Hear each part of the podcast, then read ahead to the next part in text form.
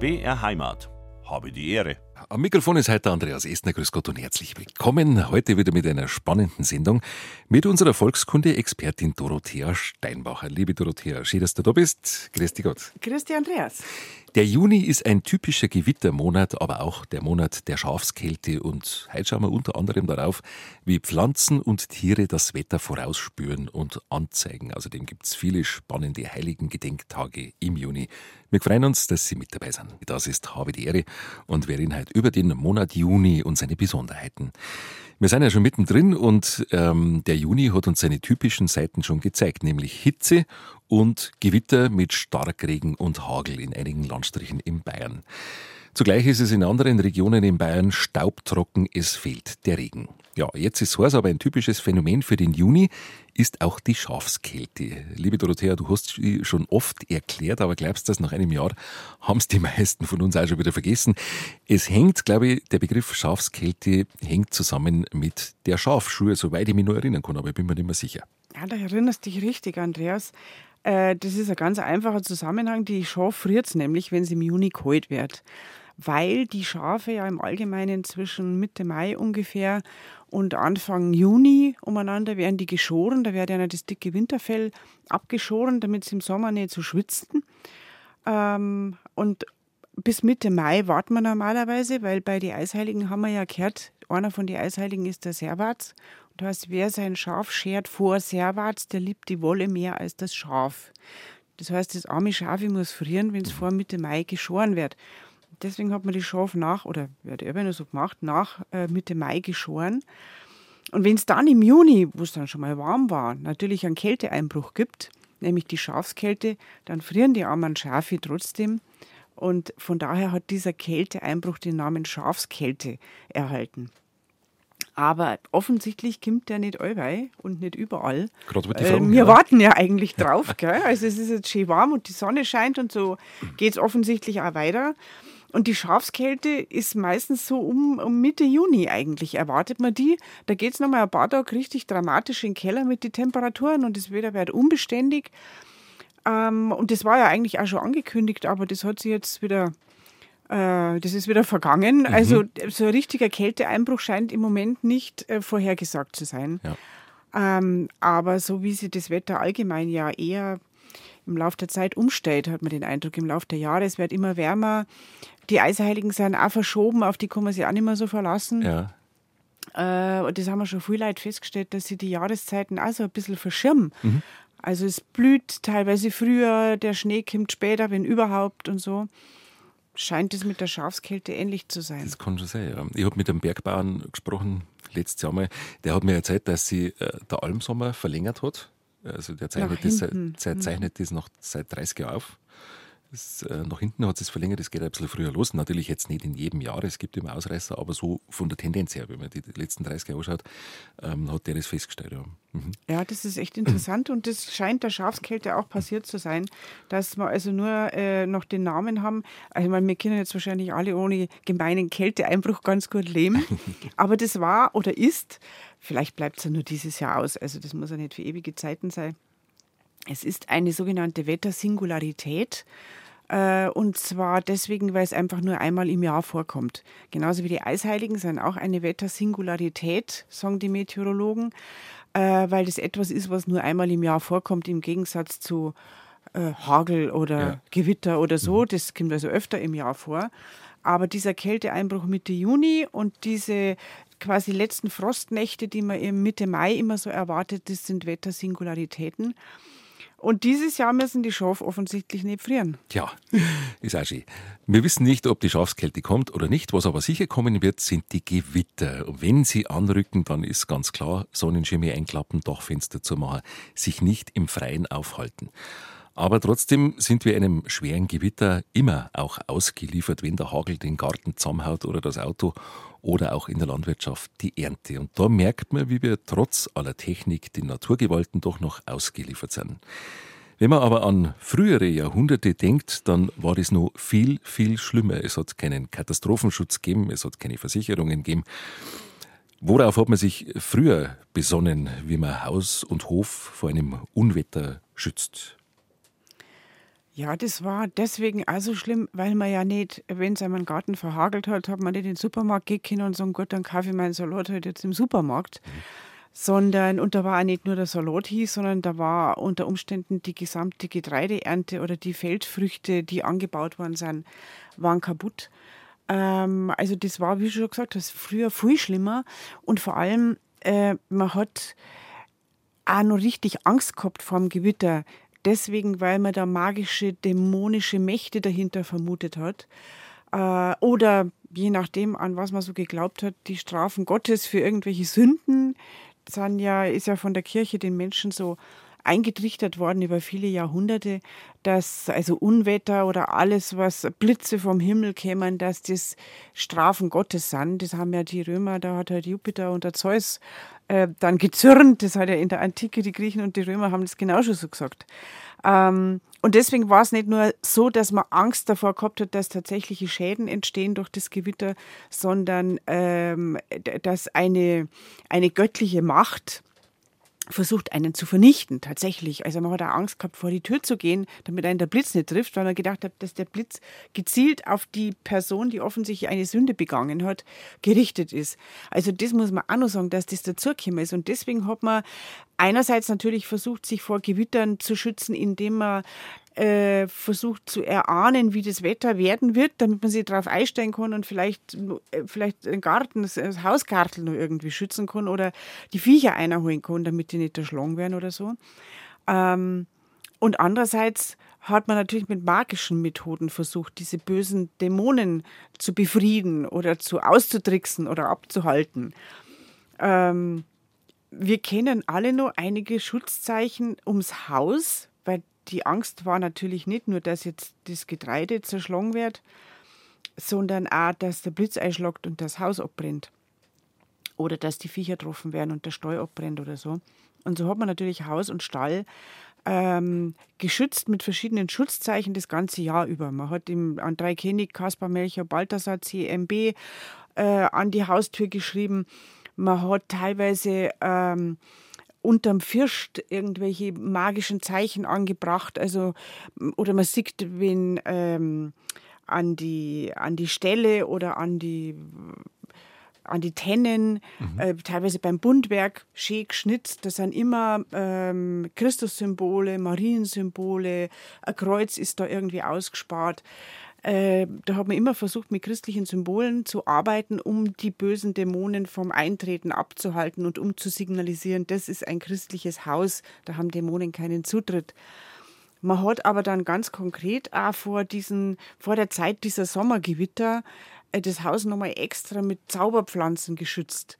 Also der, äh, der Rudolf Christ zum Beispiel im Berchtesgaden, ein Volkskundler, der so nach dem Krieg veröffentlicht hat. Der hat im Krieg Veröffentlichungsverbot gehabt, aber der bildet eigentlich das Brauchtum in Berchtesgaden Ende 19. bis Anfang 20. Jahrhundert ab.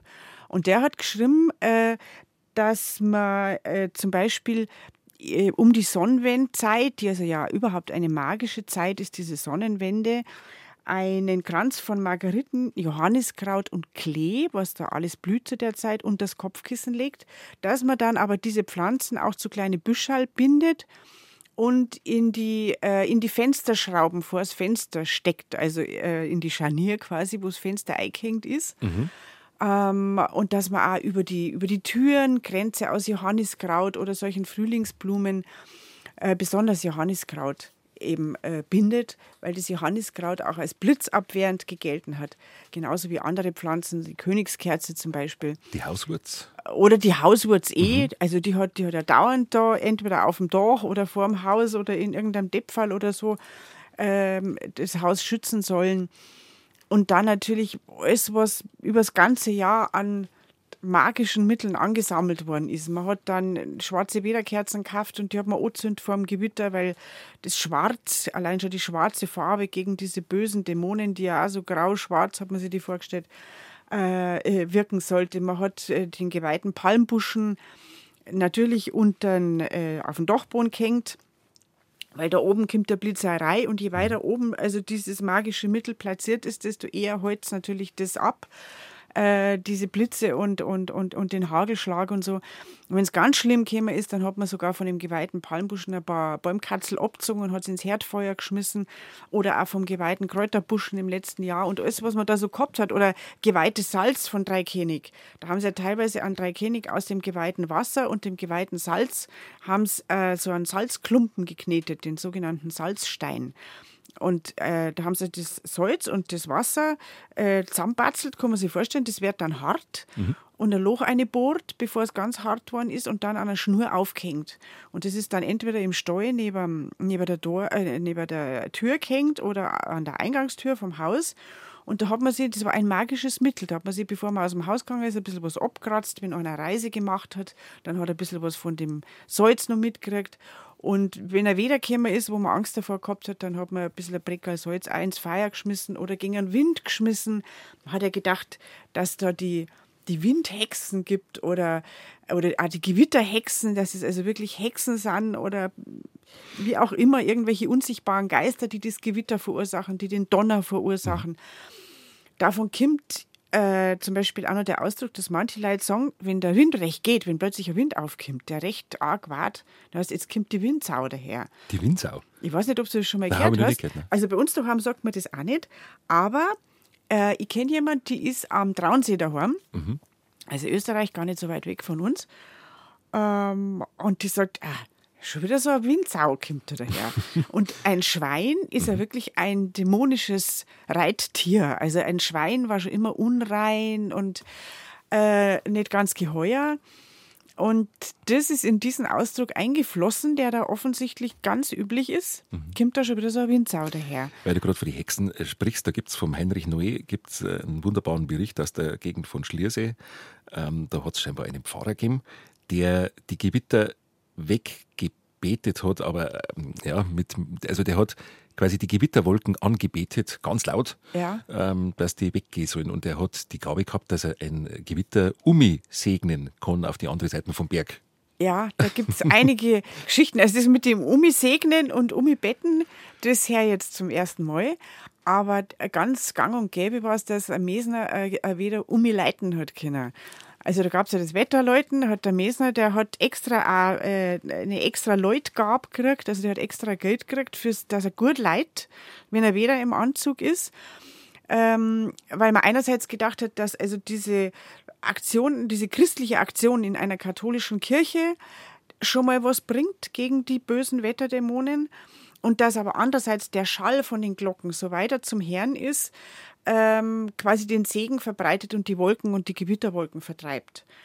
Und je besser der Mesner gleitet hat, desto mehr Geld hat er gekriegt, aber erst dann, wenn er wirklich das wieder vertreiben hat können. Und dann äh, sind teilweise die Nachbargemeinden auf den Mesner losgegangen, das gesagt haben, der hat das zu uns umgeleitet, weil es nämlich dann neben Druck hagelt hat oder, oder, oder recht geringt hat. Und ich meine, dieses Phänomen, das ist uns allen bekannt, dass irgendwie ein Weder daherzieht und fünf Kilometer weiter haben sie einen riesen Hagel und mm, da, wo man selber ist, bleibt es unter Umständen trocken oder es regnet nur ein bisschen. Also das sind dann so ganz äh, schmale Streifen teilweise, die, die so Unwetter äh, mit sich bringen. Mhm. Und früher haben sie halt dann gedacht, der Mesner hat so gut geleitet, dass gerade da drin gehagelt hat und bei uns nicht. Mhm. Ähm, und diese Wetterglocken an sich, die hat man sich ja fast beseelt vorgestellt. Also die haben ja Namen immer noch. Glocken haben immer noch Namen in jeder Kirche. Da gibt es die Marienglocke und die Benno-Glocke und ich weiß nicht welche. Dann der Patron der, der Kirche hat dann vielleicht, dem wird auch eine Glocke geweiht. Und teilweise waren da nur so ähm, äh, Sprüche äh, in die Glocken eingegossen, aufgeschrieben. Von wegen, die Blitze breche ich, die Unwetter, vertrei Unwetter vertreibe ich. Das waren dann die Wetterglocken, die man da geläutet hat. Ähm, und das waren jetzt nur ganz wenige Mittel, die man versucht hat einzusetzen, aber das zeigt schon, wie hilflos man war. Mhm. Und dann gab es natürlich Wetterpatrone, die man anrufen hat können. Das war dann nur das nächste Mittel, dass man verschiedene Heilige, die ja alle ihre Zuständigkeiten gehabt hat, und gerade die Wetterpatrone eben anruft. Mhm. Weil du gerade gesagt hast, die Menschen haben sich hilflos gefühlt gegenüber den Naturgewalten, gegenüber den Gewittern. Drum wollten sie immer schon auch wissen, wie wird denn das Wetter? Sie wollten das Wetter voraussehen. Welche Möglichkeiten hat es früher gegeben? Darüber ratschen wir gleich. Gewitter waren früher sehr angsteinflößend und existenzbedrohend. Wenn ein Hagel die Ernte vernichtet hat, dann war Hungersnot und darum wollten die Menschen immer schon das Wetter voraussagen. Heutzutage haben wir einen Wetterbericht, ja, der stimmt manchmal, manchmal stimmt er auch nicht. Früher hat es das nicht gegeben, da haben die Menschen die Natur beobachtet. Wie ist der Himmel, wie ist der Wind? Ich kenne äh, von mir daheim den Spruch, geht der voll der Wind, also der vordere Wind, der Ostwind bleibt stabil, geht der hintere Wind, der Westwind, bringt er ein schlechtes Wetter mit. Es gibt aber außer dem Wind, Dorothea, noch ganz andere Zeichen, die man in der Natur lesen kann für eine Wetterprognose. Ja, da hat man alles Mögliche herangezogen. Teilweise ähm, teilweise ist es natürlich ein Plätzchen oder eine magische Interpretation oder so. Da muss man unterscheiden und teilweise äh, sind es tatsächliche Vorgänge in der Natur, die einen Wetterwechsel ankündigen können. Ähm, also man hat was sich als nicht richtig herausgestellt hat, hat man natürlich gesagt, also wenn der Maulwurf recht hohe Haufen aufwirft, dann wird es wieder schlecht. Man hat sich das so vorgestellt, dann äh, macht er sich halt ein gemütliches Zuhause. wenn es dann renkt oder kreislich wieder wird, dann wirft er recht hohe Haufen auf. Und das ist tatsächlich alles untersucht worden, oder im Herbst, wenn er recht hohe Haufen aufwirft oder recht viele, dann hat es auch geheißen, dass er recht langer oder strenger Winter wird weil man halt dieses Haufen aufwerfen ähm, so interpretiert hat, wie gesagt, der riecht sich gemütlich ein und riecht sie auf eine längere Zeit im Inneren ein. Wobei der Maulwurf ja sowieso so ein magisches Tier ist, weil das immer unter der Erde kaum sichtbar vor sich hinschaufelt und auch noch ein schwarzes Fell hat. Also da hat man schon gedacht, dass der mit den Höllenmächten oder mit den unterirdischen Mächten vielleicht zugange ist und dass der da vielleicht mehr Information hat. Ja? weil man hat ja immer gedacht, also nach oben der Himmel ist offen, da können Zeichen, irgendwas herkommen und nach unten in der Erde da ist ja auch irgendwas. Da ist die Hölle, hat man gedacht, und der Teufel. Das war so die christliche, kirchliche Interpretation. Ähm, und man legt die Toten in die Erde, mit denen passiert ja auch irgendwas. Die werden dann entweder über ein Styx oder über ein Hades oder ins Paradies geleitet. Wie das alles funktioniert, hat man nicht gewusst. Deswegen hat man gedacht, dass da unterirdisch auch irgendwas nicht geheuer ist. Und dass man da aus dem, was oben nicht geheuer ist, was man nicht weiß, und was unten nicht geheuer ist, kann man also Orakel, kann man Informationen beziehen. Und der Maulwurf und alle Tiere, die unterirdisch leben, waren da eben so Vermittler. Genauso wie alles, was so hm, extrem nach oben ragt. Also du hast ja vorher schon erwähnt, die Hauswurz, die auf den Dächern äh, wächst und wo man gedacht hat, die schützt ähm, die schützt durch das Dach des Hauses, weil sie eben ganz oben ist. Mhm. Genauso wie der Wetterhahn oder alles, was man da so auf dem Dach platziert hat, als, äh, als Böses abweisend. Ähm, so hat man zum Beispiel auch gedacht, die Königskerze, die ja ganz extrem senkrecht nach oben wächst, deswegen hat man es auch Himmelbrand genannt, weil die in Himmel wächst. Äh, und Brand deswegen, weil es eine gelbe Farbe hat. Also beides waren Anzeichen für Pflanzen, die man gerade für die Blitzvorhersage benutzt hat oder eben auch fürs Blitzabwehren, diese gelbe Farbe, weil der Blitz, wenn man den so sieht, dann schaut er ja so weiß oder gelblich aus und feurig und er kann ja Feuer hervorrufen.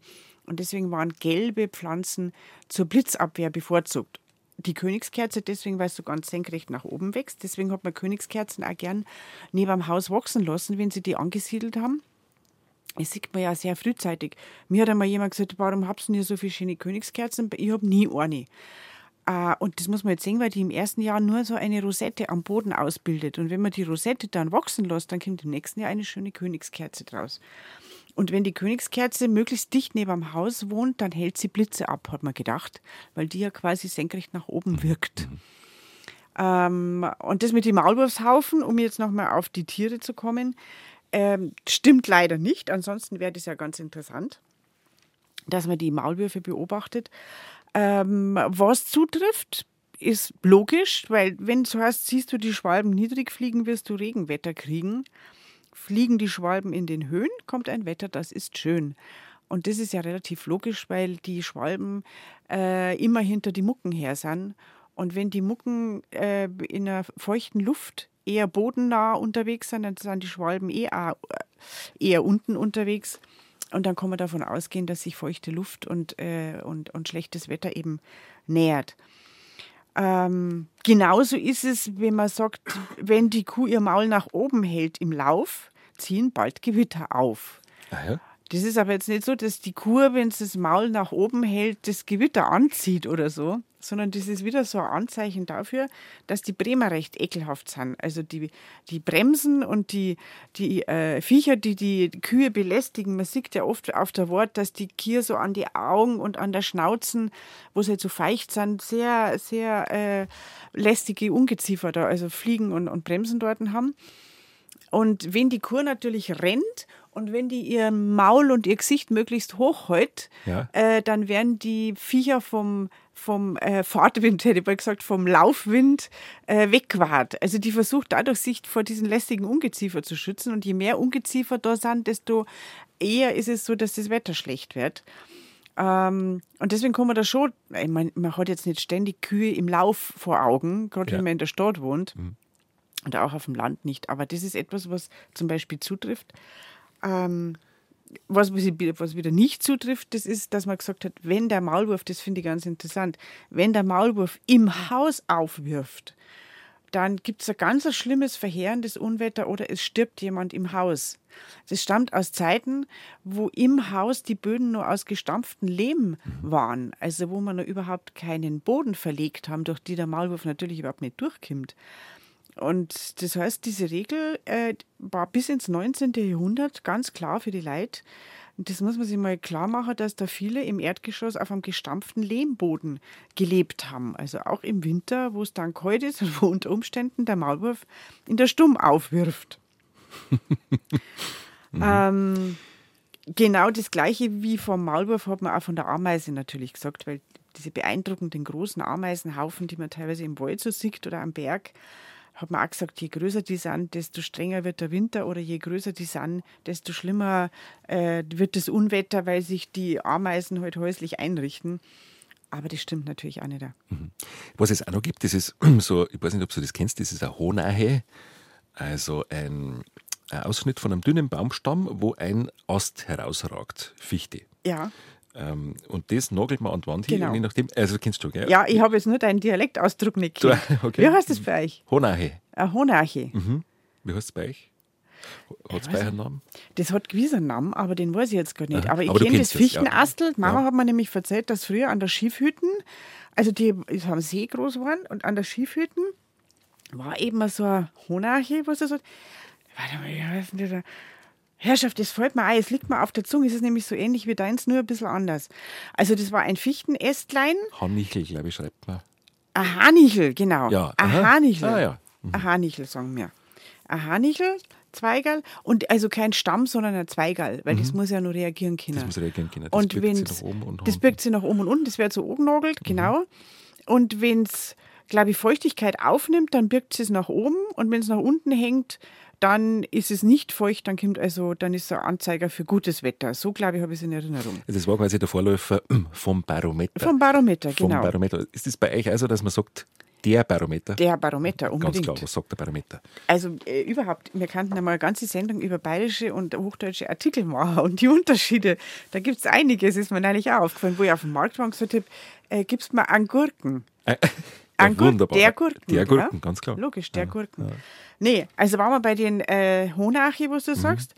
Ähm, und eine ähnliche tatsächliche hygroskopische Wirkung, sagt man, dass nämlich die Pflanzen äh, Feuchtigkeit aufnehmen und abgeben und dadurch sich zusammenziehen oder einfach die Position verändern, äh, ist zum Beispiel die Silberdistel als Regenanzeiger.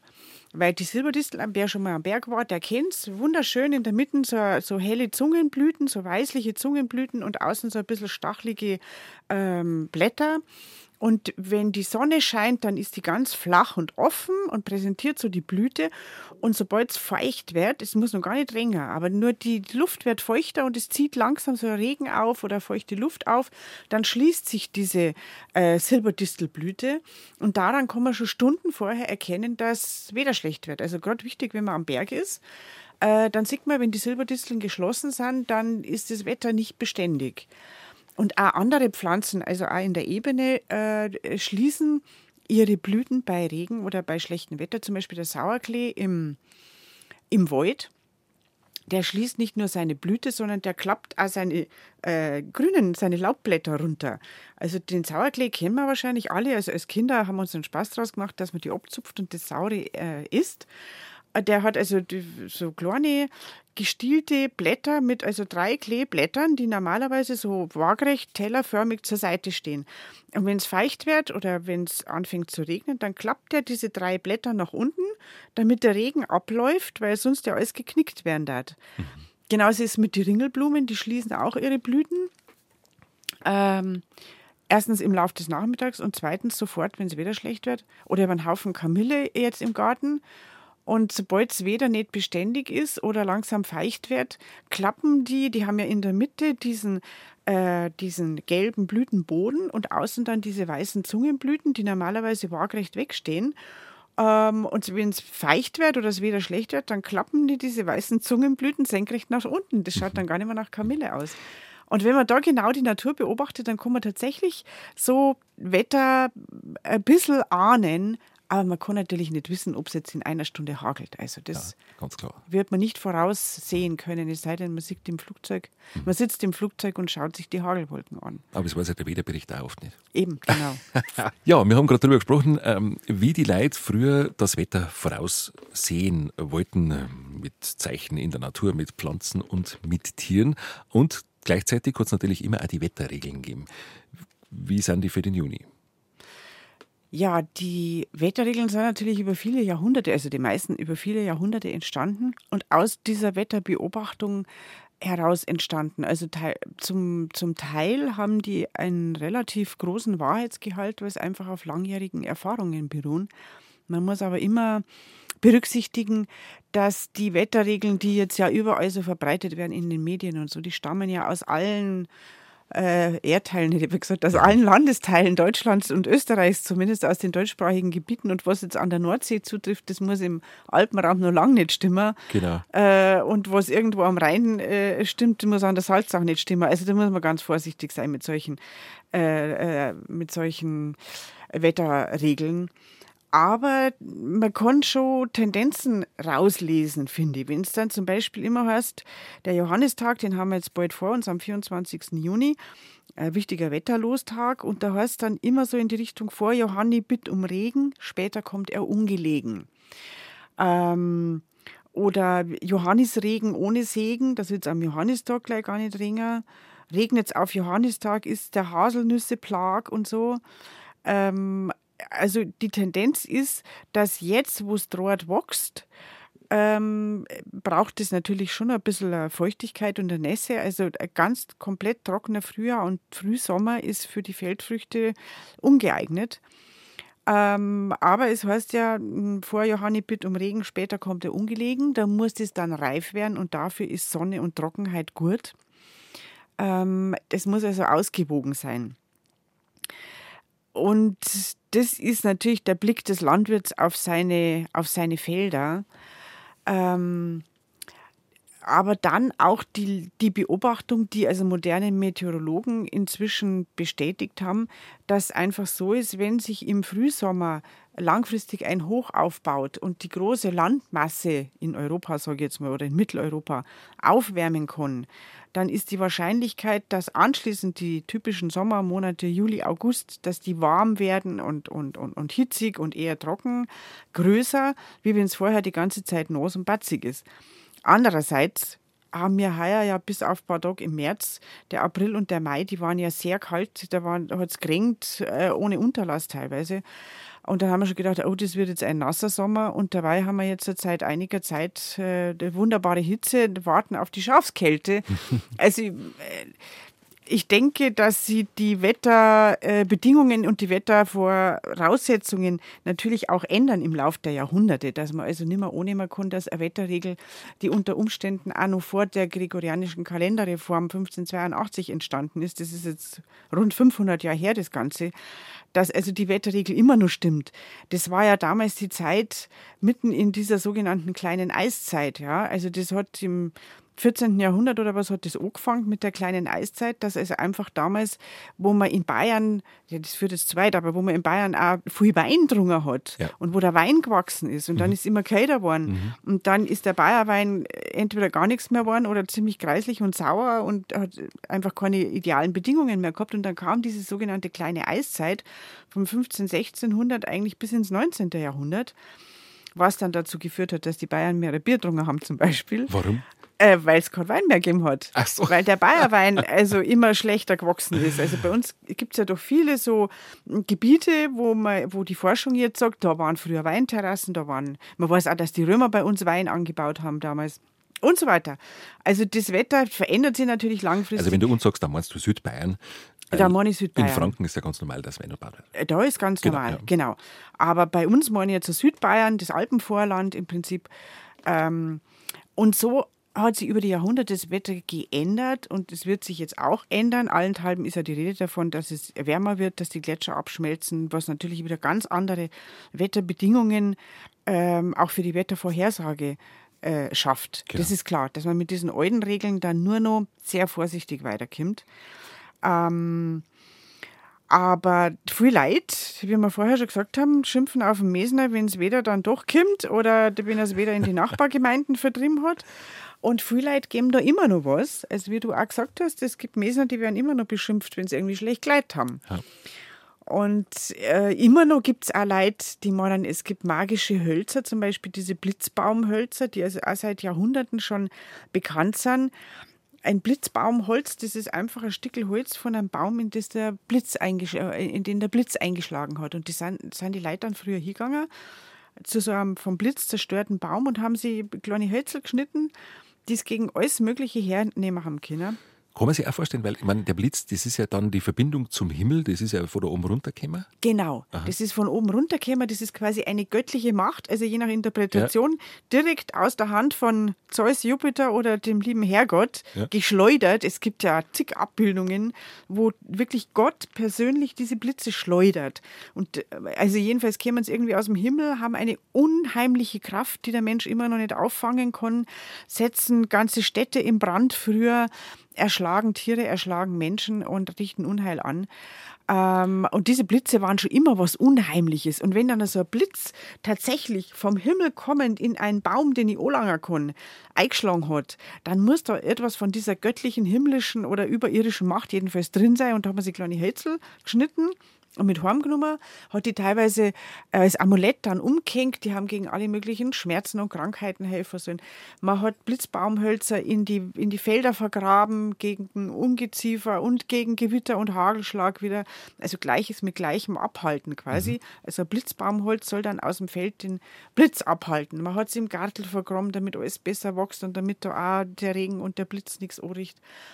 Also äh, man hat sich damit wirklich unglaublich vielfältigen Dingen beholfen, die wir uns heute gar nicht mehr vorstellen können. Ja, das gegen Gewitter. Wir haben also eine, was, eine Brandversicherung, eine Blitzschutzversicherung und einen Blitzableiter und das Ja, war's Von dann. Genau, Die es früher auch nicht gegeben hat. die es früher auch nicht gegeben hat. Da hat sich jeder selber helfen müssen. Ein archaischer Brauch, oder zumindest wirkt er archaisch, wahrscheinlich ist es auch, ist zu Johanni das Sonnenwendfeuer. Das Sonnenwendfeuer, genau. Wobei die Sonnenwende ja am 21. Juni ist, die meteorologische Sonnenwende mit dem äh, längsten Tag und der kürzesten Nacht. Und der Johannistag ist am 24. Juni.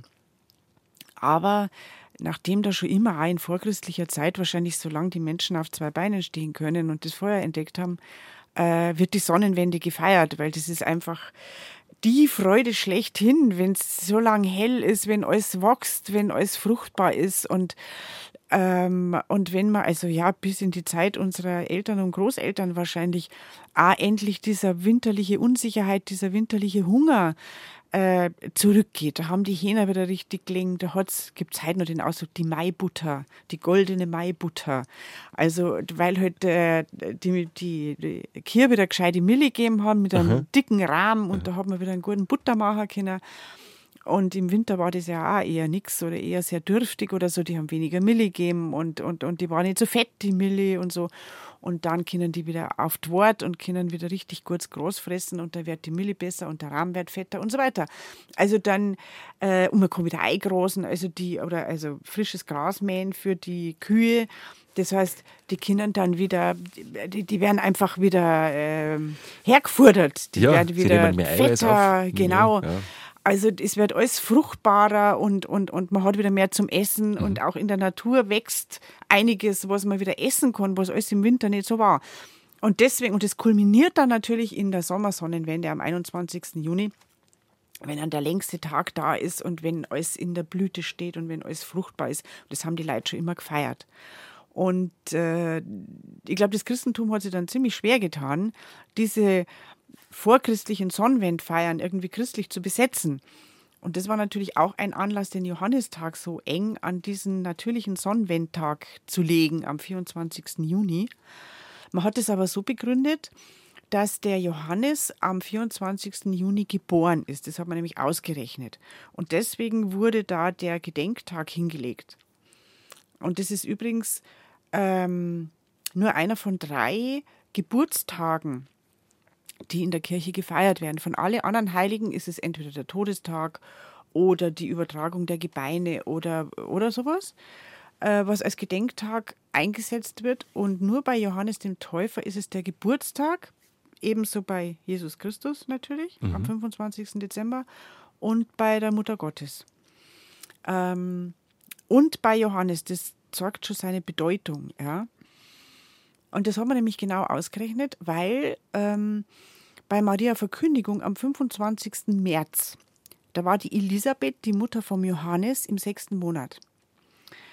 Ähm, das heißt, drei Monate später exakt muss sie entbunden haben und das war der 24.06. Und dann war es mal auch bei Christi Geburt am 25. Dezember, war der Johannes ein halbes Jahr alt. Und deswegen hat er quasi zwangsweise am 24. Juni geboren werden müssen. Also das ist jetzt die christliche Begründung, warum der Johannistag am 24. Juni ähm, gelegt wurde. Und so ist der Johannes natürlich auch zu der Ehre gekommen, dass man die Sonnenwendfeuer Johannifeier nennt, weil es einfach ganz eng an seinem Feiertag, an seinem Geburtstag liegen. Mhm. Ansonsten hat der Johannes der Täufer mit dem Feuer weniger zu tun, sondern eher mit dem Wasser, weil er ja Christus getauft hat. Ähm, aber die Johannifeier, die teilweise heißen es auch Bedalfeier, weil Peter und Paul ja am 29. Juni dann ihre Gedenktag, ihren Gedenktag haben. Also diese eigentlichen Sonnenwendfeuer sind eine total archaische Angelegenheit. Mhm. Ich habe neulich einen Bericht in der Hand gehabt von 1786. Ähm, da ist der Bischof gekommen in eine Gegend, ja. ähm, in die Berg drin, und dann haben sie auf den Bergen Freudenfeuer entzündet am Abend. Ja. Also das war schon auch zu anderen Anlässen, oder auch wenn die, der König gekommen ist, der Kini, dann hat man auch auf die Berggipfel Feuer abbrennt, ähm, zur besonderen Ehre. Und das war früher einfach schon auch üblich, dass man solche Freudenfeier macht. Und wie du vorher erklärt hast, das wollte ich jetzt noch nicht ergänzen. Also das Johanni, die Zeit um Johanni war einfach eine Freudenzeit. Eine Freudenzeit und eine Feierzeit. Also wo man äh, gefeiert hat. Und Feuer, äh, wie du gerade gesagt hast, hat man zu verschiedenen Anlässen, gerade auf sichtbaren Berggipfeln oder Hügeln oder irgendwelchen freien Flächen, wo man es weithin gesehen hat, hat man Feuer entzündet. Es gibt ein wunderbares Buch, das heißt Feuer in den Alpen, oder ist das ein Aufsatz nur vom Hans Heid, großer Volkskundler, der mhm, vor einigen Jahren gestorben mhm. ist. Feuer in den Alpen, äh, das hat die Warnfeuer gegeben. Man hat Warnfeuer entzündet, ähm, man hat eben Freudenfeuer entzündet. Man hat diese Ehrenfeuer entzündet, die es jetzt noch gibt in, in Oberammergau, rund um Oberammergau, am äh, Geburtstag vom König Ludwig, Ludwig. II. Mhm. Genau, am Vorabend. Das war der 25. August. Ja, genau. Und am Vorabend, eben am 24. Mhm. August, entzünden die diese Feuer da auf dem Kofel und so, wo man weit um die Senken. Da wird dann teilweise, glaube ich, sogar Feuerkrone, also äh, Feuer in, in Form einer Krone, sieht man dann von unten und so. Also äh, Feuer in den Alpen oder Feuer im Voralpenland haben vielerlei Bedeutungen gehabt. Und man sieht ja, es gibt bei uns auch noch bei den Martinsfeiern am 11. November, werden noch Feuer entzündet. Das geht dann auch Richtung Norddeutschland, Mitteldeutschland, Ostdeutschland rüber. Äh, da werden Martinsfeuer entzündet. Äh, das werden Osterfeuer entzündet äh, und so. Also Feuer hat vielerlei Bedeutung, aber eben auch Freudenfeuer. Und weil Feuer sowas Faszinierendes sind, deswegen begeistern uns die Heiden Also seit Menschengedenken bis heute.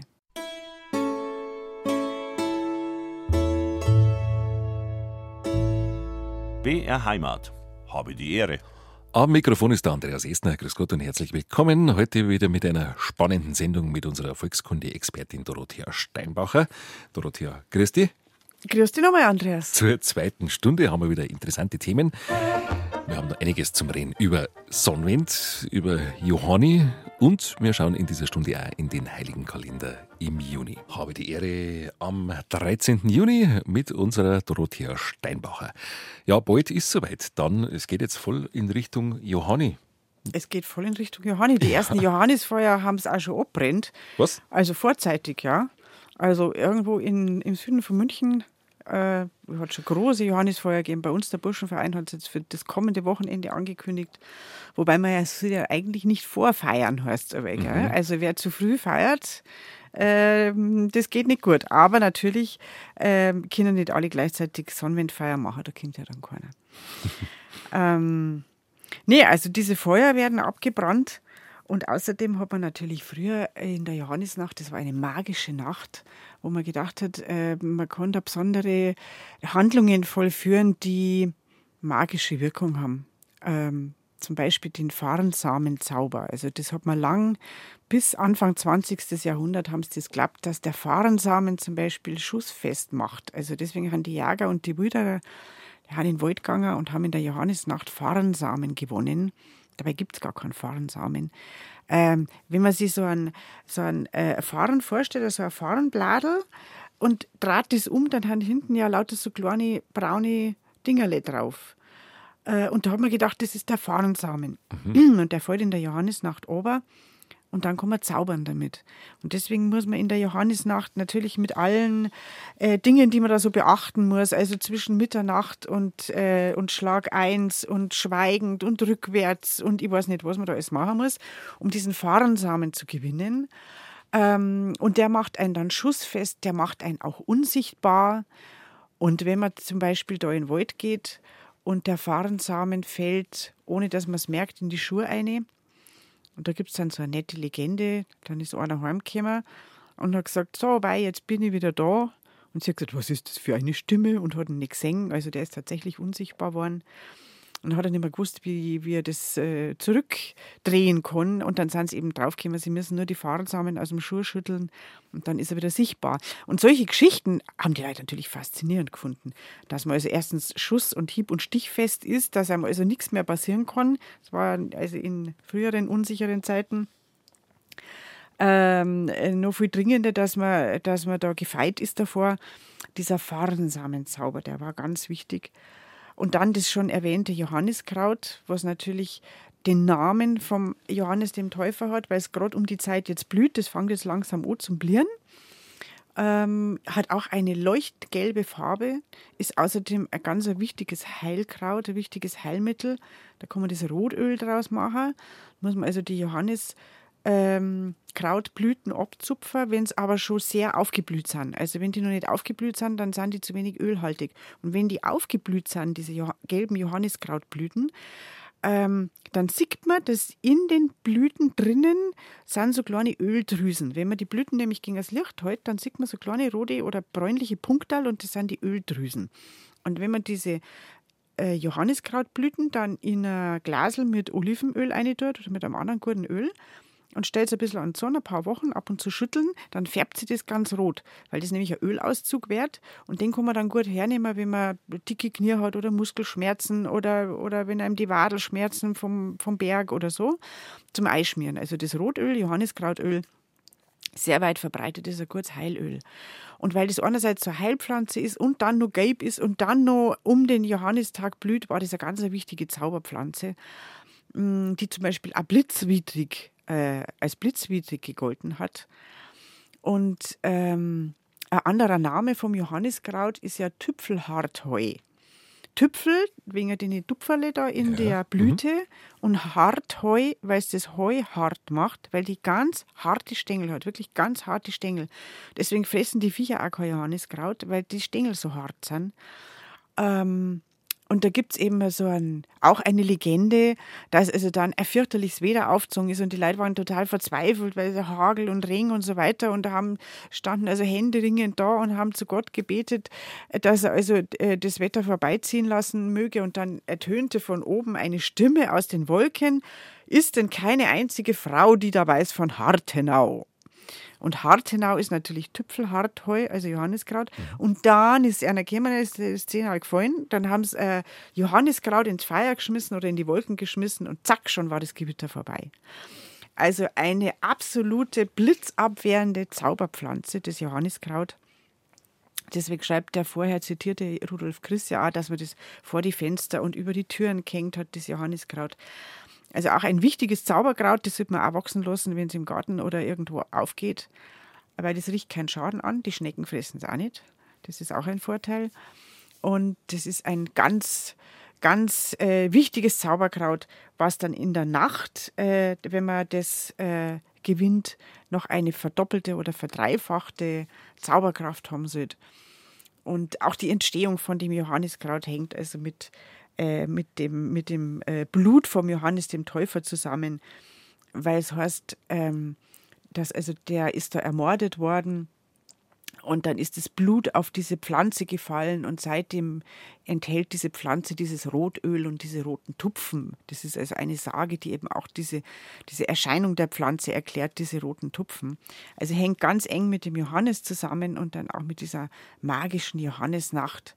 Da hat man dann auch Kränzlein aus diesem Johanniskraut geflochten und unter anderem in den Schein von dem äh, Sonnenwendfeuer, von dem Johannisfeuer gehalten und dann diese Blütenkränzlein wiederum heimdrang und aufbewahrt ähm, und die zu allerlei magischen Dingen verwendet. Zum Beispiel, wenn der Kur nicht gescheit Milli gegeben hat oder wenn die Milli irgendwie nicht so gut war, schlecht war, äh, dann hat man durch ein Kränzlein von Johanniskraut die Viech, das Viech durchgemäuchert.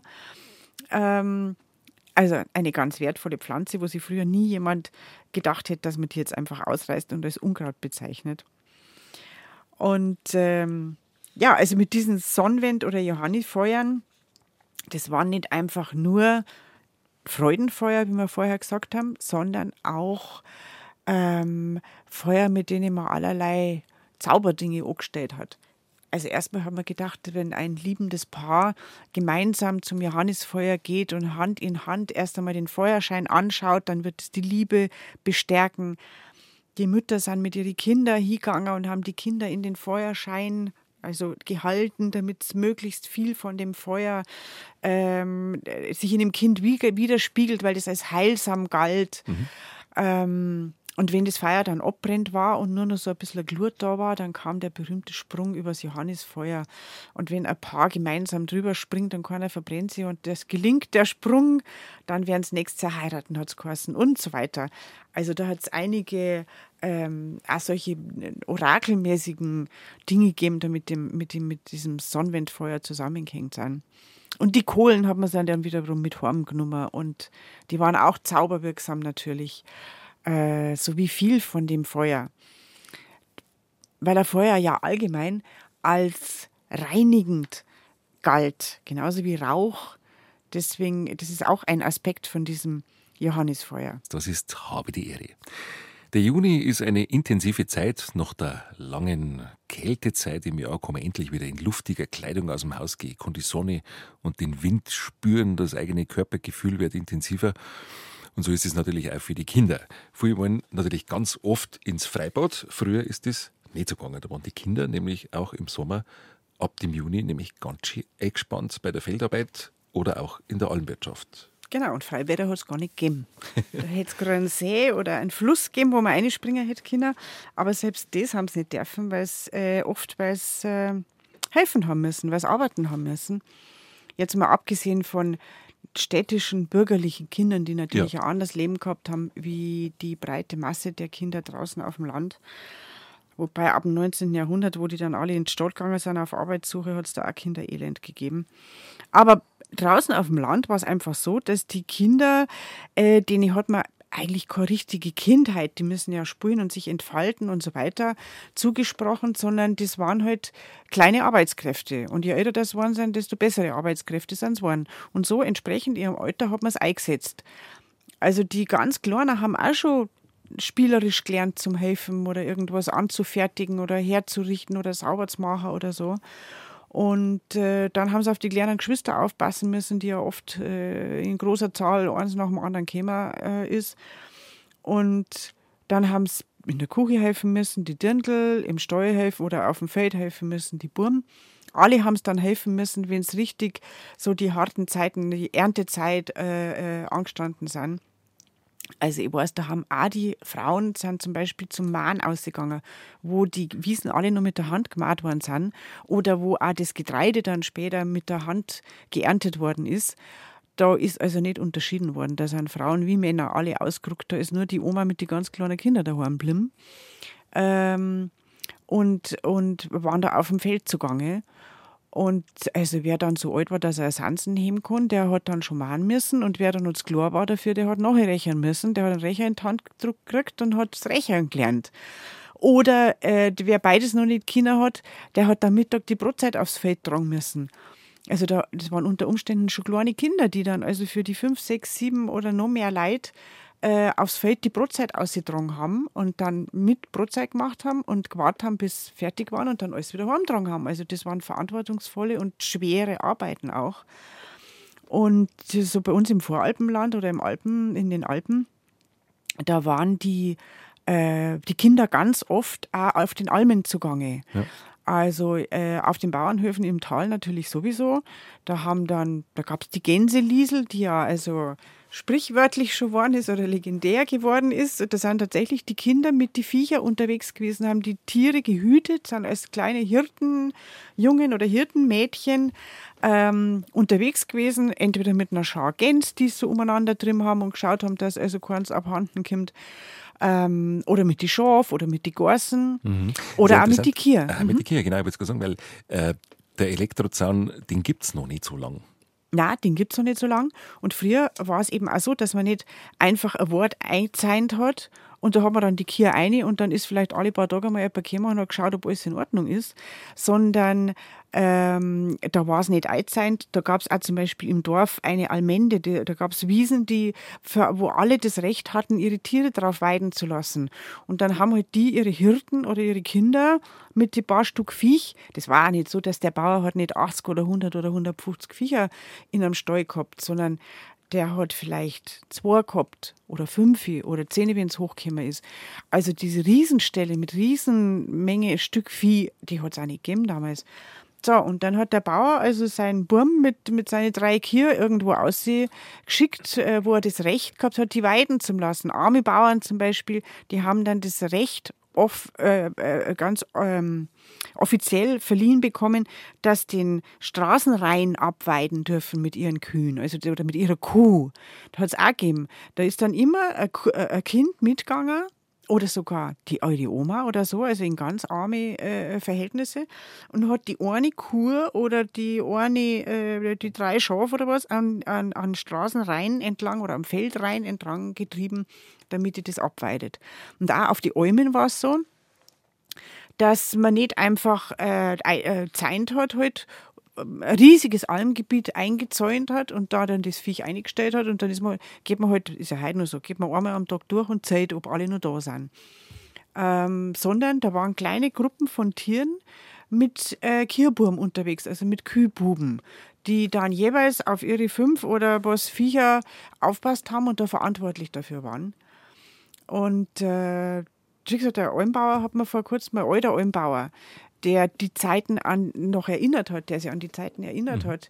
Da ging es dann um die Wolfsdiskussion und so. Der hat dann gesagt, ja, früher waren schon Wölfe da, aber da war es halt so, dass so viele Kierburm oben waren. Da waren die Kier nicht ganz Mutterseelen allein unterwegs in einem riesigen Gebiet, sondern da waren die Kierburm, da waren viel mehr Leute auf der Alm auch. Und in so Almhütten, wo jetzt vielleicht ein Almer oder eine Almerin ist oder zwei, und die wir jetzt als verwöhnte äh, Flachländer sowieso als beengt oder eng empfinden, da haben früher viel mehr Leute gelebt. Da haben zehn Leute in so einer Alm gelebt, äh, zumindest zeitweise. Mhm. Und die Kinder sind auf und abgegangen, also nicht nur Burm, sondern auch Dirndeln, mhm. weil äh, die Almerin hat einen Butter gemacht Und die hat ja keinen Kühlschrank gehabt. Die hat allenfalls einen, einen Keller gehabt, der wo so ein bisschen unter allem eingegraben war. Das sieht man heute noch, die Keller, die sind schon ein bisschen kühler als die Umgebung. Aber eine Butter hält da trotzdem nicht lang. Und deswegen hat der Butter regelmäßig ins Tal getragen werden müssen. Und das haben die Kinder gemacht. Und aus dem Tal haben sie dann wieder was aufgebracht, was die Almerin angeschafft hat, was die braucht hat. Ähm, und so waren die Kinder rauf und runter ständig unterwegs. Also die sind zu Fuß, das waren Anstiege von zwei, drei Stunden, teilweise mindestens, mit schwerem Rucksack. Ähm, das die Kinder ganz eigenständig und allein gemacht haben. Und das war natürlich oft auch nicht zu bewältigen nach der Schule. Das heißt, viele Kinder, die gerade in solchen Betrieben äh, äh, gelebt haben, in solchen Familien gelebt haben, sind den ganzen Sommer nicht in die Schule gegangen. Mhm. Die haben dann vielleicht offiziell mal freigekriegt zur Ernte. Da haben sie dann vielleicht einmal ein bisschen freigekriegt, aber äh, gerade in Zeiten, bevor die Schulpflicht eingeführt worden ist im 19. Jahrhundert, sind die einfach nicht in die Schule geschickt worden. Ja, das war also sogar bis in die 60er Jahre vielleicht sogar bis in die 70er, bin ich mir jetzt nicht ganz sicher, so, dass die Kirchburm, die haben äh, viel längere Sommerferien gehabt, mhm. weil die auf Alm müssen haben. Also ja. das war äh, so geregelt mit den Schulen. Ja. Also war es jetzt von meinem Vater. Ja, war ganz war klar. So, ja. Genau. Und selbst wenn es jetzt keine Kirchburm waren oder selbst wenn sie jetzt nicht äh, direkt in die Berge oder mit Almen zu tun gehabt haben, dann haben die Kinder trotzdem einfach helfen müssen. Mhm. Ich weiß von meiner Mama, die ist auch, die ist auf dem Bauernhof aufgewachsen und hat gesagt, also wo es noch ganz klar war, da hat sie halt auch mithelfen müssen. Äh, Gerade wenn dann äh, das Hai eingefahren worden ist, das waren die Kinder alle dabei. Und dann haben die Kinder Hai retten müssen. Also das war, das hat es mir immer wieder verzeiht und das war also eine der schlimmsten Erfahrungen offensichtlich, weil da sind sie am Den umgestanden und dann hat man das Hai offenbar so fest eintreten müssen, damit man ja reingepasst hat. Mhm. Äh, und das haben die Kinder natürlich gemacht, weil die Erwachsenen haben ja das Futter abgeladen und haben aufgegeben und so weiter, die waren mit was anderem beschäftigt. Und die, Kier, äh, die Kinder, die haben das natürlich dann vielleicht anfangs sogar lustig gefunden im Hai umeinander Aber auf die Dauer war es halt heiß, es waren Viecher dort, die gestochen haben, staubig. es war staubig. Man hat total pappt und am Ende des Tages war man zerstochen und verkratzt und so. Und dann haben sie am Chiemsee haben sie immerhin gesagt, und dann auf Nacht haben sie endlich in See springen dürfen. Ja. Und das war dann die Erlösung. Aber das ja. heißt, die kleinen Kinder, die Schulkinder, die haben den ganzen Tag gearbeitet und zwar hart gearbeitet und mhm. geschwitzt und gelitten. Und dann, äh, wenn unsere Kinder sagen, ja, nach der Schule ins Freiburg, möglich keine Hausaufgaben oder so, dann sind andere Kinder da vielleicht um 8 Uhr auf Nacht einmal kurz in den See gesprungen und das war dann die Freizeit und das Vergnügen. Ja. Da hat sich sehr viel geändert in den letzten 50 Jahren. Das ist unfassbar. Ja, absolut. Ja. Und jetzt schauen wir in den Heiligenkalender. Im Juni, heute ist, haben wir einen ganz prominenten Heiligen. Und da gratulieren wir jetzt alle Antonias und alle Antons zum Namenstag. Heute ist nämlich der Tag des Antonius von Padua. Genau, ein ganz beliebter Heiliger. Äh, nicht, äh, nicht zu Unrecht werden wieder ganz viele Burm auf den Namen Anton getauft nach dem Antonius von Padua. Den darf man nämlich nicht verwechseln mit Antonius dem Großen. Der hat im Januar Namenstag. Mhm. Und der ist äh, viel weniger beliebt als der Antonius von Padua. Der von Padua ist nämlich ein relativ junger, in Anführungszeichen, Heiliger. Der ist Ende des 12. Jahrhunderts geboren. Ähm, und der ist eine nachgewiesenermaßen historische Person. Das heißt, der hat wirklich, wirklich, wirklich gelebt. Und viele von den Heiligen, äh, über die wir sprechen, die sind ja in der, angeblich in der diokletianischen Christenverfolgung um 300 rum. Mhm. Also quasi 1000 Jahre früher als der Antonius von Padua, sind die ähm, als Märtyrer gestorben und zu Heiligen erklärt worden.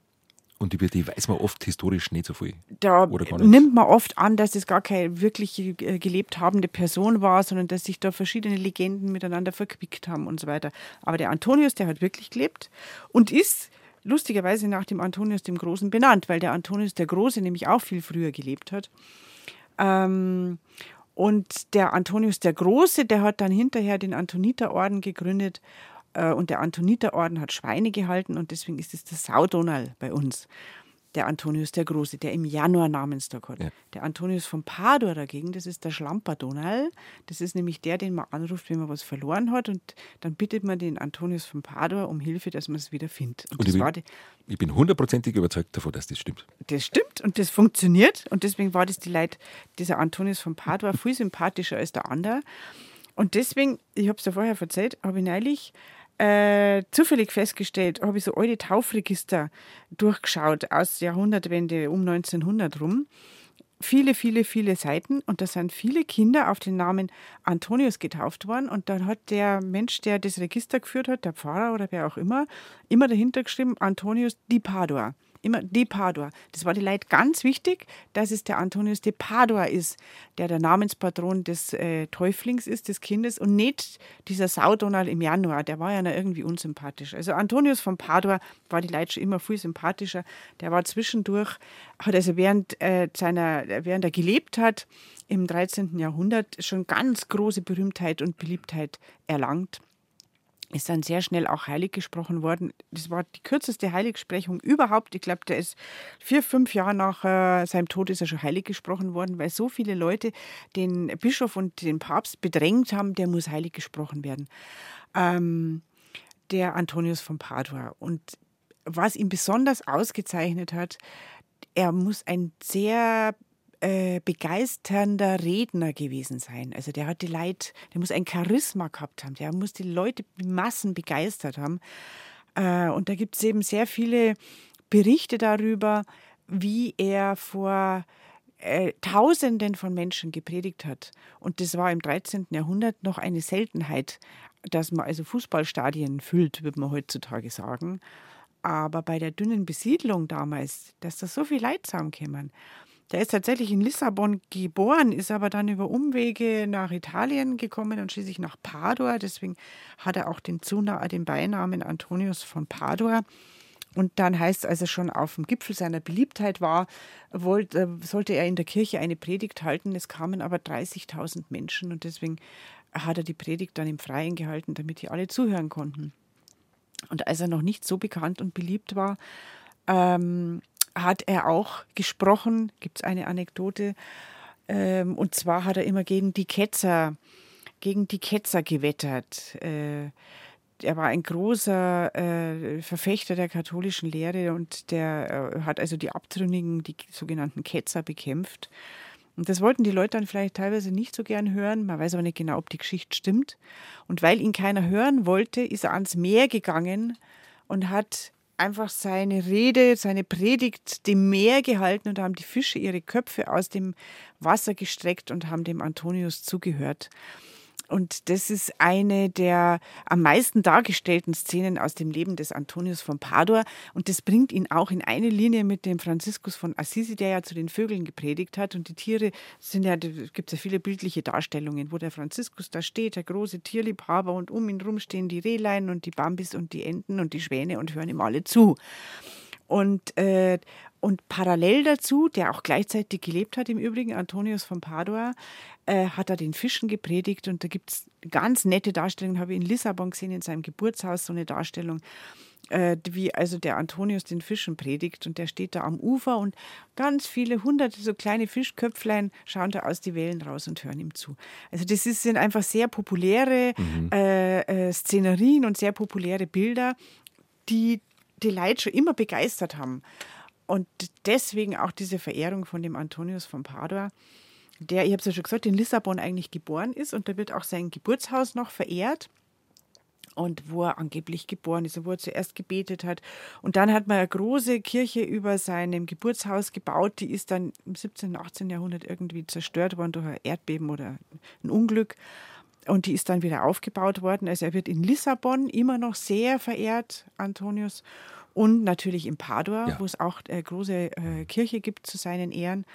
Und er hat dort auch den Franziskus von Assisi kennengelernt und war dann mindestens, teilweise mindestens so beliebt wie der Franziskus, der zu einem der beliebtesten Heiligen überhaupt gehört. Kann man übrigens auch dazu sagen, jetzt ist ja Reisezeit, der, der Sommer, also Padua ist absolut einen Abstecher wert. Unbedingt. Eine wunderschöne Stadt und auch diese Kirche ist ein Traum. Diese Antoniuskirche und wenn Sie schon in Padua sind, die Scroveni-Kapelle, die Arena-Kapelle in Padua, muss man unbedingt schauen, das ist das Hauptwerk von Giotto, einem ganz wichtigen äh, Maler, der die komplette äh, Kapelle freskiert hat, hervorragend erhalten.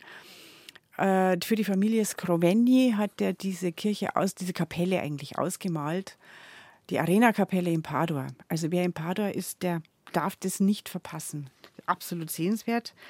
Genau, vom Antonius sind wir jetzt auf Giotto gekommen. Da wollten wir eigentlich gar nicht hin, gell? Auf alle Fälle steht der Sarkophag ähm, oder der Reliquienschrein äh, Schrein steht in dieser Kirche und da sollte man unbedingt die Hand drauflegen. Genau. Beim Antonius. Beim Antonius, weil er der nämlich dann immer hilft, aber er hilft auch, wenn man jetzt hier daheim ist und mhm. ihn anfleht.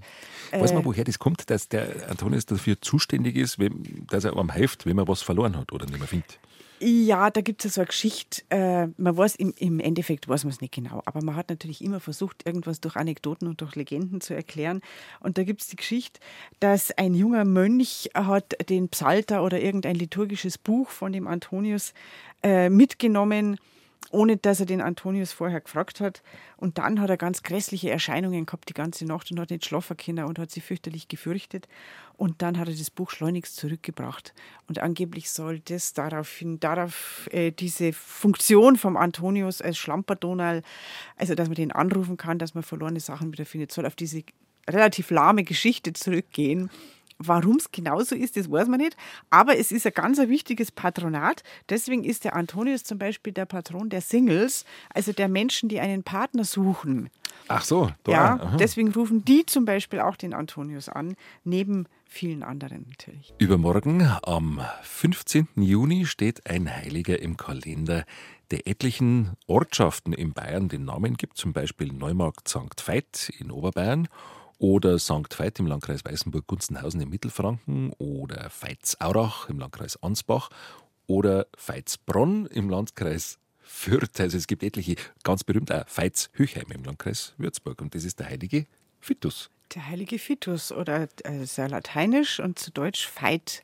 Der hat am 15.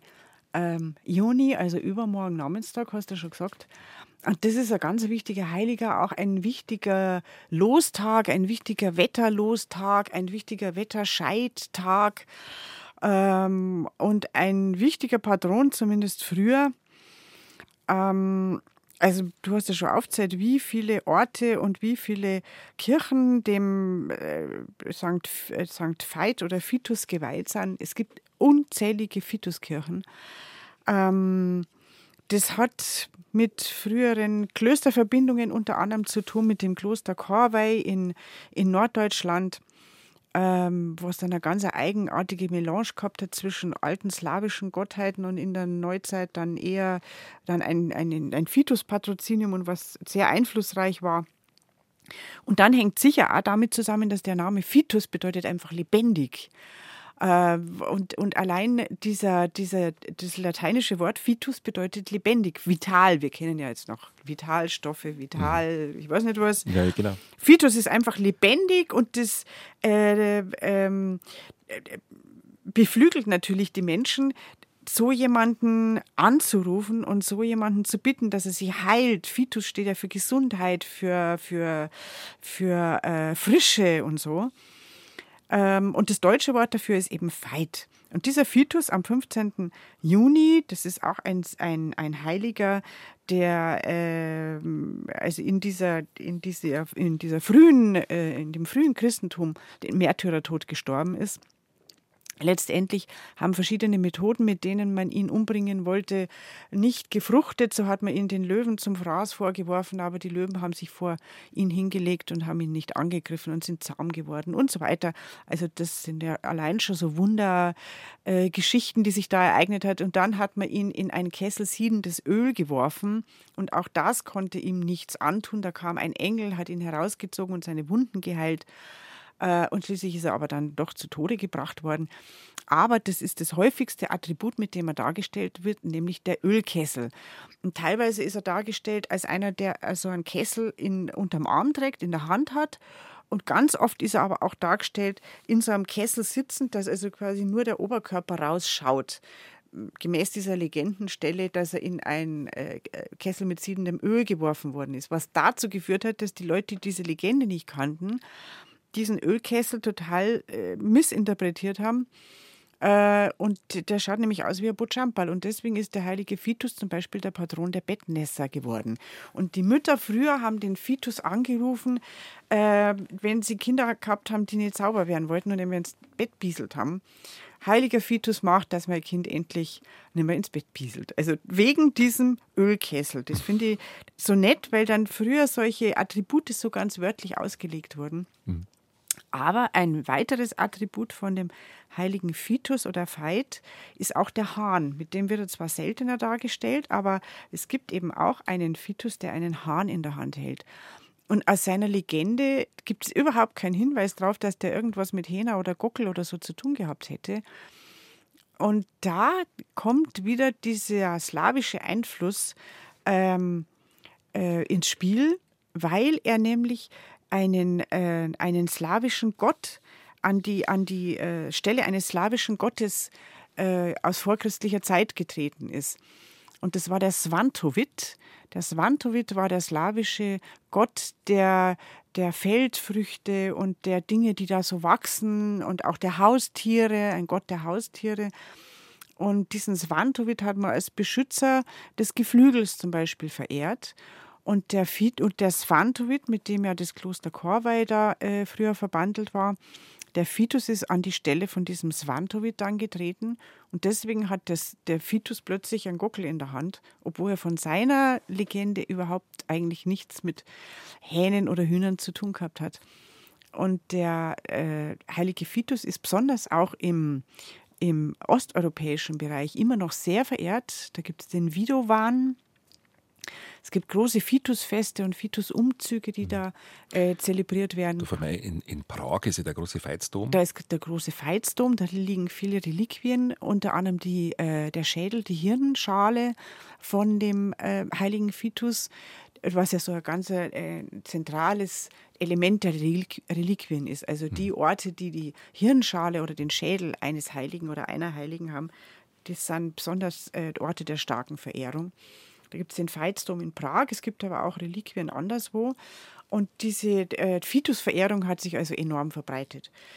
Und dann noch sein Namenstag am 15. Juni, also wie gesagt, kurz vor der Sonnenwende ja. oder mitten in dieser fruchtbarsten Frühsommerzeit, hat natürlich auch dazu beigetragen, dass der erstens als Wetterlostag ganz wichtig ist und zweitens, dass er so als, ähm, als Tag schon im Hinblick auf diesen Sonnenwendtag eben gesehen wird.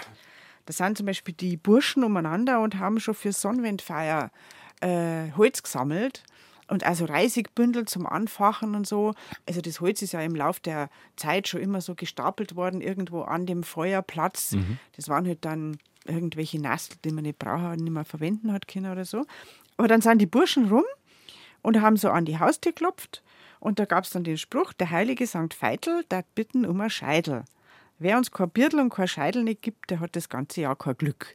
Also das war dann wieder ein Heischebrauch, wo, wenn man nichts kriegt, dann äh, bedeutet das Unglück für den Hof, auf den man gerade angeklopft hat. Interessant, also der Fitus, ein prominenter Heiliger. Es gibt viele Kirchen, viele Kapellen in Bayern, genau. wo, wo man ihn findet. Einen Tag später hat ein durchaus bekannter Heiliger sein, seinen äh, Gedenktag nämlich der Stadtpatron von München, der heilige Benno. Und jetzt das Komische ist, Dorothea, was mich so wundert, es gibt in München nur eine einzige Pfarrkirche, St. Benno in Neuhausen, und es ist gleichzeitig die einzige Benno-Kirche im ganzen Erzbistum München und Freising, obwohl er der Stadtpatron von München ist. Wie gibt es denn sowas? Ja, also mit dem Benno haben sie sich offensichtlich nicht so anfreunden können. Und äh, der Benno ist ja aus Meißen gekommen. Ähm, das heißt von ganz weit her. Und den haben die bayerischen Herzöge damals eigentlich, also der war schon tot, also die Reliquien haben es gerettet quasi. Ja. Das war eher eine politisch, eine religiös-politische Demonstration damals, weil das gerade in der Nachreformationszeit war äh, also Luther hat noch gewett, äh, gewettert, als den, ähm, den Benno von Meißen, der Bischof von Meißen war, und der war gerade gestorben und äh, und da sollten also dann die Gebeine erhoben werden, genau, und der sollte dann heilig gesprochen werden. Und dann hat Luther selber noch gewettert, wieder, wörtlich, wieder den Teufel, der da zum Meißen erhoben worden werden soll oder so. Also der Luther war ja überhaupt gegen Reliquienverehrung ja. und gegen Heiligenverehrung und, und, und gegen diese teilweise wirklich ausufernden Reliquienkulte.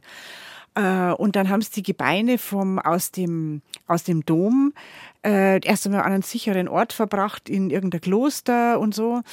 Ähm, und da waren sie aber dann auch nicht sicher, weil dann nämlich der katholische Herzog von Sachsen gestorben war und sein Bruder, glaube ich, die Geschäfte übernommen hat. Und dieser Bruder hat aber dann die äh, lutheranische, die evangelische Religion eingeführt. Und weil die ganze Bevölkerung immer die Religion annehmen musste, die der Herrscher gerade vertreten hat, musste quasi die ganze Religio äh, Region evangelisch-lutheranisch werden. Und dann haben die natürlich um die Gebeine dieses katholischen Heiligen gefürchtet. Und dann sind eben demonstrativ die Wittelsbacher auf den Plan getreten und haben also mit großer Öffentlichkeitsarbeit, darf man heute sagen, äh, diese Reliquien gerettet. 1576 war das, da sind die Reliquien von dem Benno dann nach München gekommen als Demonstration der Gegenreformation, also München und der herzogliche Hof in München als, als Hort des Katholizismus sozusagen gegen diese evangelischen Sachsen. Und so. darum kann man sagen, ist der heilige Benno im Grunde ein Zurgroster. Er ist ein Zurgroster seit äh, 400, 500 Jahren, genau. Ein Zurgroster und ich glaube, es hat zwar einen großen Benno-Kult gegeben, der natürlich schon auch befördert wurde ja, ja, äh, durch, die, äh, durch die Kirche und durch die, äh, durch die ähm, politischen Herrscher auch, mhm. weil die haben den ja hergeholt. Erst einmal haben sie in ihre Privatgemächer oder Privatkirchen äh, untergebracht, 1576, und dann hat die Öffentlichkeit gesagt, wir möchten den schon auch singen. Und dann ist er 1580 in die Frauenkirche gekommen und da gibt es ja jetzt immer noch, also im Dom in München, ein silbernes Reliquiar, wo äh, das steht immer noch in der Frauenkirche. Äh, wo die Reliquien von dem heiligen Benno drin sind. Und dann haben sie also die besten Künstler der Zeit beauftragt. Der Krumper hat den Benno-Bogen in der Frauenkirche eingebaut, der dann zerstört worden ist. Der Benno-Bogen, der war also quasi wie also ein Lettner zwischen Chor und ähm, und Gläubigen war der Benno-Bogen drin. Und äh, heute ist nur noch das Benno-Reliquiar drin. Aber man hat den Benno natürlich zum Stadtpatron von München gemacht, zum, äh, zum Schutzpatron Bayerns. Ähm, man, hat, man feiert heute noch das Benno-Fest, mhm. immer 15. 16. Juni umeinander und versucht den Benno wirklich zu etablieren äh, in der Bevölkerung. Äh, mit, mit diesem Benno-Fest auch zum Beispiel. Und die Benno-Kirche, die du schon erwähnt hast, die stammt ja aus dem 19. Jahrhundert da in der zwischen Nymphenburger und Dachauer Straße irgendwo da drin. Und äh, vor der Benno-Kirche äh, in der Maxvorstadt, da gibt es eine Benno-Säule. Da ist auch noch, da hat man noch gespendete äh, Gelder dafür verwendet, den, den Benno da auf eine Säule zu stellen. Auf der Säule ist auch, auf dem Kapitell von der Säule ist ein Fisch abgebildet und oben steht er drauf, mhm. sein Attribut, der Fisch. Aber irgendwie so recht hat er sich nicht etablieren können, obwohl mh, mm, es gibt schon einige Bennos äh, in Bayern. Ja. Aber die meisten Beni-Herren Benedikt sind keine Bennos. Mhm. Ja, viele Kirchen waren natürlich um diese Zeit auch schon gebaut und schon geweiht und mit einem anderen Patronat ausgestattet? Das schon, aber man war auch in der Zeit, das war ja 16. Jahrhundert, war man nicht zimperlich und hat also Patronate, die einem aus irgendeinem Grund missfallen hat, dann plötzlich umgewidmet und so. dann hat man einen besseren Heiligen gefunden. Also da hätte man sich ja. durchaus vorstellen können, dass der Benno mal zum mhm. Zug kommt. Aber äh, es hat wohl auch äh, Benno-Verehrung und einen Benno-Kult gegeben. Die mhm. sind natürlich, nachdem der Benno dann die Reliquien in die Frauenkirche gekommen sind, sind die Leute dahin gepilgert. Aber es scheint wieder relativ schnell zurückgegangen zu sein. Viele interessante Informationen von Dorothea Steinbacher. Dorothea, die Zeit ist wie im Flug vergangen. Jetzt ist kurz vor zwölf. Wir waren immer noch nicht fertig. Wir könnten eine Stunde weiterreden. Mindestens, ja. Jetzt wartet schon mein Kollege Arthur Tittelmann mit den aktuellen Themen aus ganz Bayern und der Sendung Heimat aktuell. Vielen Dank, dass du gekommen bist. Es hat mir eine Freude gemacht. Vielen Dank, Andreas. Dankeschön.